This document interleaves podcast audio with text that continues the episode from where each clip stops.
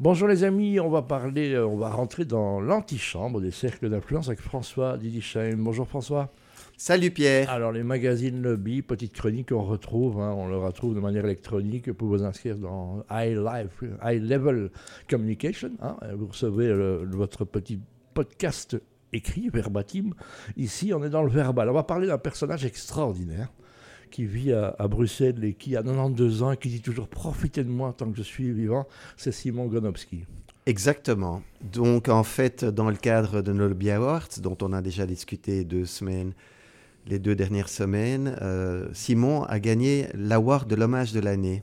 Et je dois reconnaître que je le dis avec une certaine émotion parce qu'il a réussi à partager son émotion et surtout son message ce soir-là en demandant à l'assistance de partager un message de paix entre les juifs et les arabes et entre euh, l'humanité entière. Et la, force de persuasion de son message a fait qu'il y a eu une standing ovation ce soir-là. Tu étais présent. Oui, et des, gens très émus, tous très émus, parce que quand on ne le connaît pas, moi il est déjà venu plusieurs fois, c'est devenu mon ami.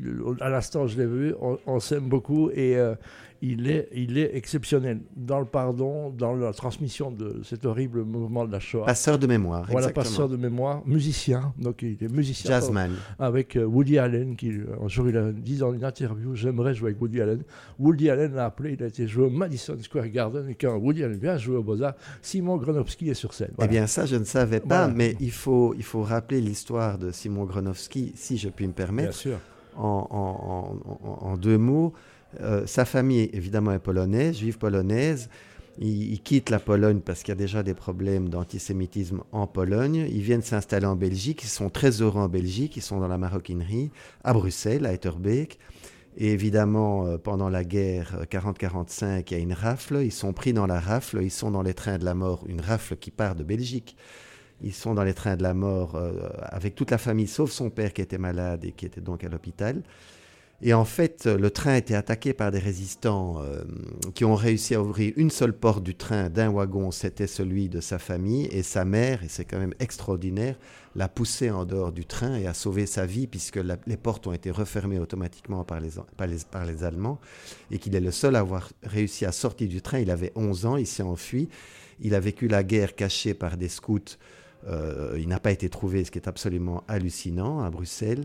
Et aujourd'hui, comme tu dis, à 92 ans, il est passeur de mémoire, il va dans les écoles, il explique cette histoire et l'histoire de l'humanité et de, ce qu'il faut faire pour la paix dans le monde aux jeunes.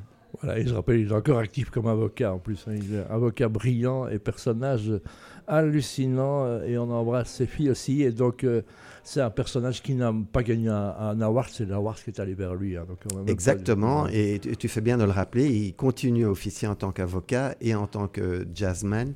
Et ce n'est pas possible qu'on soit homme ou femme de ne pas tomber amoureux, j'insiste sur ce mot, de ce personnage euh, qui a tout il a la force de persuasion, il a le charme, il est chic, il a de la classe, il a le verbe, il est, il est absolument consternant de, compassion. Et, ça a fait du bien au Lobby Awards et ça fait du bien à la Belgique. Voilà, on parle de guerre, mais on va parler d'assaut. Donc voilà, jeu de mots ridicule. Mais Olivier d'assaut, donc voilà. Très fort. Donc j'avais promis à Pierre euh, et à BXFM Radio, que je remercie ici de m'interviewer tous les vendredis, euh, que j'amènerai chaque fois un petit scoop, une petite histoire euh, anecdotique amusante qui tourne autour du magazine Lobby et des Lobby Awards. Comme je vous l'avais dit la semaine dernière, Olivier Dassault a été notre parrain il y a quelques années. Il était venu parler des attentats à Paris et de l'effet que ça avait eu sur Paris et sur la France et sur l'Europe. On est la même chose en Belgique, à Bruxelles. Il est mort dans un accident d'hélicoptère. Et ce que je voulais raconter comme anecdote, c'est qu'un jour, j'étais dans un pays très lointain et paradisiaque et il venait nous rejoindre. Et en fait, il est arrivé un peu en retard, évidemment avec son jet privé qu'il conduisait lui-même. Donc, il pilotait lui-même son jet, jet qui venait de Dassault Aviation. il y avait un personnage étrange avec lui qui était très bien foutu, très beau et tout et tout. Et ce personnage a disparu le lendemain. Donc, le lendemain, il n'était plus avec nous dans la villa de cet endroit paradisiaque. Et en fait, en faisant ma petite enquête, c'était son prof de golf qu'il avait amené avec lui d'Europe jusqu'à là où on était, c'est-à-dire à des milliers de kilomètres et, de décalage horaire de là. Et en fait, il s'était arrêté en chemin sur les îles Canaries pour faire un parcours de golf qu'il n'avait jamais fait. Il l'avait donc amené jusqu'en République dominicaine. Je viens de citer le pays où on était.